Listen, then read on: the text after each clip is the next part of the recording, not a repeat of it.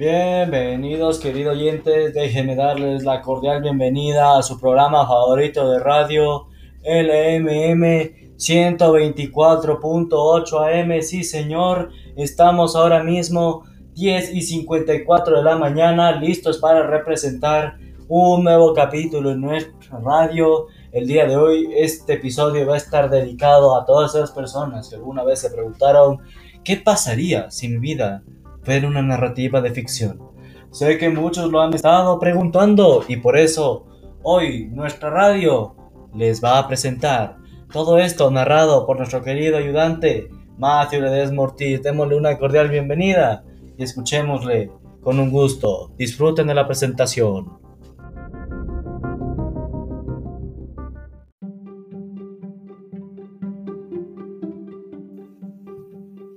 ¿Alguna vez se han preguntado cómo sería la vida si fuera una narrativa de ficción? Quiero decir, sabemos que una narrativa de ficción es un mundo ficticio y está hecho por el autor, lógicamente. Pero, ¿qué pasaría si nosotros estuviéramos en una narrativa de ficción? Teniendo en cuenta que existen tres elementos importantes como el narrador, los personajes y el marco narrativo. Y eso sin mencionar que existe la mímesis, la verosimilitud o la catárisis. Imaginemos por un momento que nosotros estuviéramos en una narrativa de ficción. ¿Cómo sería nuestra vida entera? ¿Cómo todo cambiaría? ¿Y cómo la vida como tal tendría otro contexto y otra forma de ser? Y probablemente, querido oyente, estará pensando, ¿y cómo demonios está pensando él eh, que cómo sería una vida siendo una narrativa de ficción? La respuesta es simple. En la tercera unidad de lengua y literatura, nosotros aprendimos sobre lo que es una narrativa de ficción. Y tengo que decir que desde que aprendí todos los conceptos sobre la narrativa de ficción como tal, he pensado muchas veces todas las críticas que he dado sobre una película, sobre un cuento o sobre un audio de alguna leyenda. Y ahora me parecen que tienen la lógica más pura y tienen la belleza más simple posible para representar una narrativa de ficción. Es por eso que quería hacer esta, este podcast, para que así la gente tenga conciencia y entender qué pasaría si la vida fuera como tal una narrativa de ficción, dando ejemplos de sus subgéneros y también demostrando ciertas categorías o ciertos elementos que conllevan a ser una narrativa de ficción. En todo este podcast me van a oír mucho mencionar un concepto clave que sería conexiones, conceptos relacionados que son género, lugar y época, y por último, el contexto global que es orientación en el tiempo y el espacio, y así entender por qué la vida no es como una narrativa de ficción. Empecemos.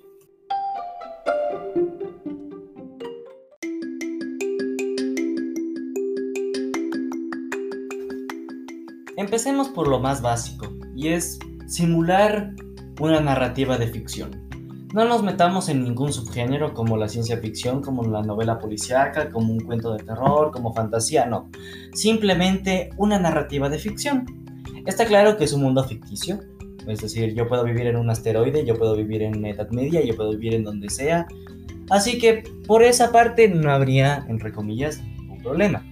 Pero ahora vámonos a los tres elementos importantes de esta narrativa. Primero, el narrador. Y claro, de momentos uno dice, ¿y qué tiene de malo un narrador? Imagínense tener a una persona que esté diciendo todo lo que uno hace, todo lo que uno ve, todo lo que uno observa y todo lo que uno hace. Existen distintos tipos de narradores, como el yo protagonista, que con ese, por ejemplo, nadie tendría problemas. Es decir, es uno mismo narrando su historia. Y eso todo mundo lo hace en su subconsciente. Pero, por ejemplo, ¿qué pasaría si nuestro narrador fuera testigo? Nosotros básicamente no podríamos hablar, no podríamos actuar, no podríamos hacer básicamente nada, eh, solamente aparecer en diálogos que estaríamos hablando con ciertas personas. Y de ahí todo lo que haríamos no fuera narrado por nosotros, sino por una persona. Y nos diría, ah bueno, eh, el protagonista lo que hizo fue eh, trabajar muy duro en ingeniería y él todo el tiempo se gastaba matándose y se gastaba mucho en su trabajo. Pero claro, yo no quiero que alguien cuente mi vida, yo quiero contar mi vida, entonces sería un estorbo. Y peor aún si tuviéramos un narrador omnisciente, en el que básicamente todo el mundo podría oír cada uno de nuestros pensamientos, opiniones, formas de ver las cosas, etc. Sería caminar por la calle y decir, Manuel estaba caminando por la calle. Él creía que todo el mundo le veía raro, pero no, era el mundo que lo estaba discriminando. Y bueno, no se podría decir menos, él era feo, él era gordo, y sobre todo no tenía ningún criterio sobre algo científico. No, eso, eso está mal, eso no, no tiene ningún sentido. Básicamente estaríamos expresando todo lo que nosotros pensamos a todo el mundo y lo peor es que no es por nuestra cuenta, sino es por un narrador. Por otra parte, tenemos el marco narrativo que es el tiempo y el espacio. El espacio tal vez no perjudique mucho porque finalmente es eh, el lugar en donde nosotros vamos a estar, es decir, en mi casa, en mi castillo, en mi mansión, en lo que sea. Pero el tiempo es otra historia. Existen varios tipos de cronologías, en el que está la cronología fragmentada, la cronología lineal. Y claro, en una cronología lineal, pues no pasaría mayor cosa, es decir, viva nuestro presente. Pero una cronología fragmentada, imagínense estar trasladándose de futuro a presente, de presente a pasado, de pasado a futuro y de futuro a presente. Uno no tendría ni idea de en qué momento está o en qué tiempo está, así que sería una total pérdida en el tiempo. Y ahora sí, pongamos unos ejemplos de qué pasaría si la vida sería una narrativa de ficción. En este caso tomaré el ejemplo de una narrativa de terror o de una narrativa policíaca. Empecemos.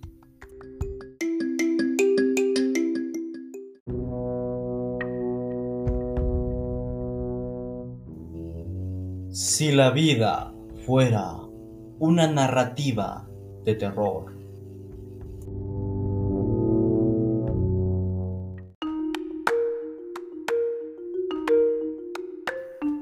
Esta es una narrativa de terror. Y si alguien se pregunta por qué estoy hablando así, es para crear suspenso, angustia y miedo. En una narrativa de terror, lo que se busca es eso, es ocasionar miedo, es ocasionar angustia y todo al lector. Usualmente puede ser un relato corto, pero siempre existe la posibilidad de que alguien haga un relato grande sobre una narrativa de terror. Siempre esta narrativa va a estar vinculada con contenido religioso. Y siempre van a intentar, si es una parte cristiana, representar todo contra Dios. Han intentado dar valores morales alrededor de su historia, y eso simplemente para que los niños no lo hagan. Pero siempre, siempre estarán ahí esas moralejas. Uno de los elementos de las narrativas de terror son que los personajes son entidades sobre las cuales recae la acción. Cualquier entidad puede ser un personaje del cuento. Yo, el que está hablando ahora mismo, puede ser una persona, puede ser un animal, puedo ser una cosa o puedo ser un lugar. Pero de cualquier forma, dentro de esto hay un final para el protagonista. En estas narrativas, el protagonista siempre o muere al final o quedará psicológicamente mal y esto afectará también a los que nos lo rodean. El narrador, la voz que cuenta la historia, puede ser protagonista, testigo u omnisciente. Como ya he explicado, si en la vida cotidiana no te gustaría tener un narrador, imagínate lo que sería estar en un mundo de oscuridad, de miedo y de angustia, con un daño psicológico, y que todo esto lo cuente un narrador. Siempre, estos narradores abundarán en detalles, así que ningún secreto tuyo se va a poder escapar. Y otro elemento es la acción. Y este permite al relato ser terror. Y esto es por medio de una organización en el suspenso. Un suspenso generado por acciones asombrosas, incomprensibles, siniestras o angustiantes que siempre van a ocurrir tarde o temprano. Y siempre van a tener su revelación en el desenlace. Una estructura de la narrativa de terror es el inicio, el desarrollo y el desenlace. Pero estos desenlaces no son como uno piensa. No terminan con felicidad, o mucho menos terminan con un final feliz o positivo. Terminan con un cambio total en el protagonista. Nunca regresan a la normalidad y toda tu vida sería un misterio, un misterio constante, lleno de angustia y de miedo. Habrán varios personajes, al igual que bastantes motivos del por qué se está en esta narrativa. Pero la verdad es que nunca sabes de qué van a tratar las historias. No sabes si tu mundo está de fantasmas, o si tu mundo está lleno de vampiros, o monstruos, o arañas. No sabes si lo que a ti te pasará será por actos de venganza, de justicia, de retaliación o descubrimiento de tesoros. Solo vives en miedo y en angustia. Y por supuesto, siempre va a haber el horror. Y siempre el antagonista, que va a ser el que te perjudique a ti, va a ser el que te hará perder la cabeza, va a ser el que te hará perder el conocimiento. ¿Aún piensas que podrías estar en una narrativa de terror?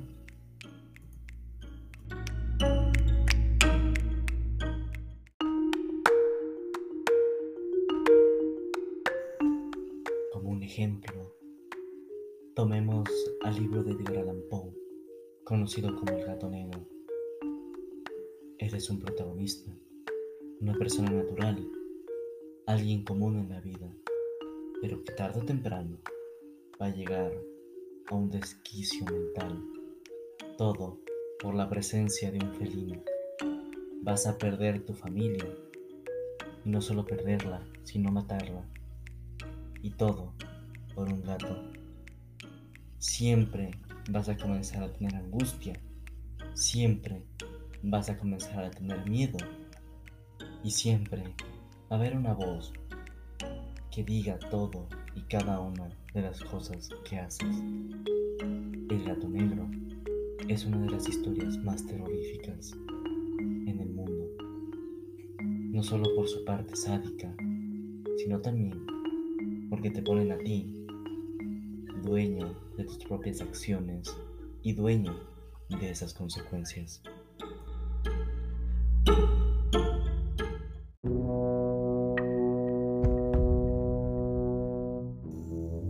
Si la vida fuera una narrativa policíaca.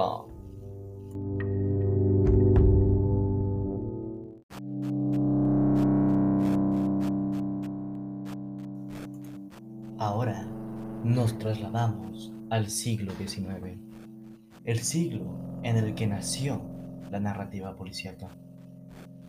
La narrativa policíaca se basa en la observación, el análisis y la deducción. Y en este género, el detective o policía nunca va a fracasar.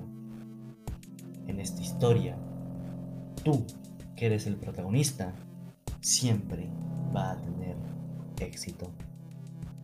Al tener éxito, siempre tendrás las respuestas al final de la historia y siempre tendrás un interrogante que será resuelto al final. Toda tu vida se basa en un problema y una solución. Esta narrativa tiene tres momentos importantes. El primero, cuando se desarrollan los argumentos o los hechos. El segundo, la explicación psicológica de ellos. Y tercero, cuando la historia es más realista y violenta. Se podría decir que la mayoría de estas novelas policíacas tienen cierta conexión entre cada uno de ellos. Como ejemplo, Arthur Conan Doyle, el creador de Sherlock Holmes, se basa en el protagonista del cuento de Edgar Allan Poe de los crímenes en la calle Morgue para así hacer a Sherlock Holmes. Y más tarde, otros autores se tomarían a Sherlock Holmes como inspiración. Estas novelas siempre plantean un caso. Así que, si en tu vida no hay un caso, no sirves, eres inútil y toda tu existencia no tiene sentido. El detective siempre será una persona oculta, observadora y muy inteligente. Así que si tú eres el protagonista, no te preocupes de pasar una prueba de IQ. En estos casos, siempre se va a ver un resultado de quién es el culpable, su motivo y cómo el culpable realizó el crimen, siendo lo que da sentido a la trama. Así que insisto, si en tu vida no existe un criminal, tu vida no tiene sentido, eres insignificante para la vida. Siempre habrán pequeñas dosis de violencia, como por ejemplo un cuchillo en un cuello o una bala que le perforó a alguien en la cabeza. Sin eso, no puedes participar en esta historia. La solución del misterio siempre se dará al final, así que si quieres te puedes adelantar un poco para así entender lo que realmente pasa. En una novela policíaca, siempre va a haber una introducción, donde va a haber la presentación del crimen, un nudo donde se planteen toda la serie de interrogantes que hayan, y por último, el desenlace, en el que se descubre al asesino, se resuelve el crimen y se termina la historia. Así que como mi recomendación, si vives en este mundo, te recomiendo que siempre tengas un caso, porque o si no, no existes. Por último, hablemos de los personajes. Y aquí hay cuatro tipos muy importantes. El investigador, del que ya hemos hablado, el asesino, los personajes secundarios que son víctimas o testigos, y por último, que el ámbito gira en torno al urbano. Así que si eres un personaje secundario, ten de seguro que has de morir o has de tener que ser un testigo que ayude o no al caso. Como un ejemplo, tomemos al libro de El sabueso de los Baskerville, historia hecha por Sherlock Holmes, donde se basan todos y cada uno de los hechos de análisis, observación, deducción y en pocas palabras el método científico, entender cuáles fueron los motivos del asesino y por qué tu vida es o no es significante.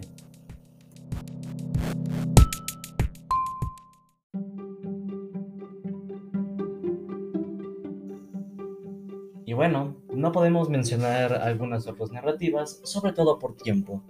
Si alguien se pensaba que íbamos a hablar sobre una narrativa de ciencia ficción, lo íbamos a hacer, pero lamentablemente nos quedamos sin presupuesto para hacer esta historia. Así que no hemos podido interpretarlo eso, pero con gusto lo haremos en la siguiente transmisión.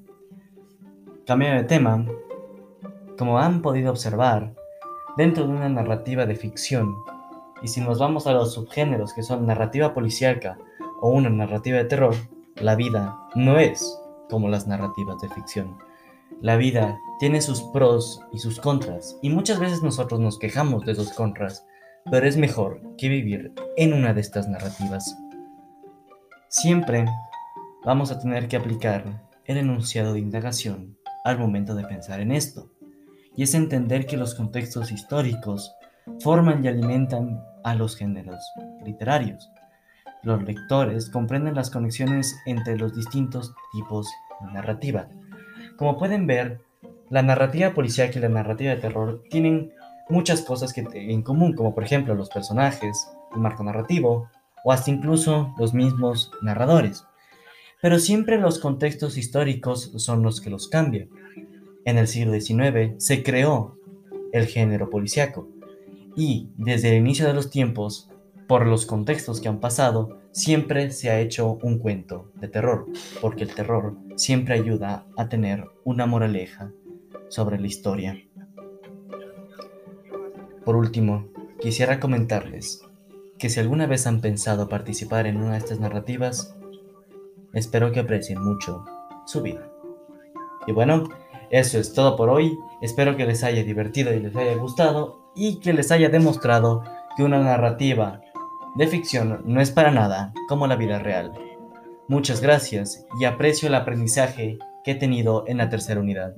Realmente he mejorado todos mis criterios y todos mis conocimientos sobre los distintos temas de una narrativa de ficción. Gracias por su atención.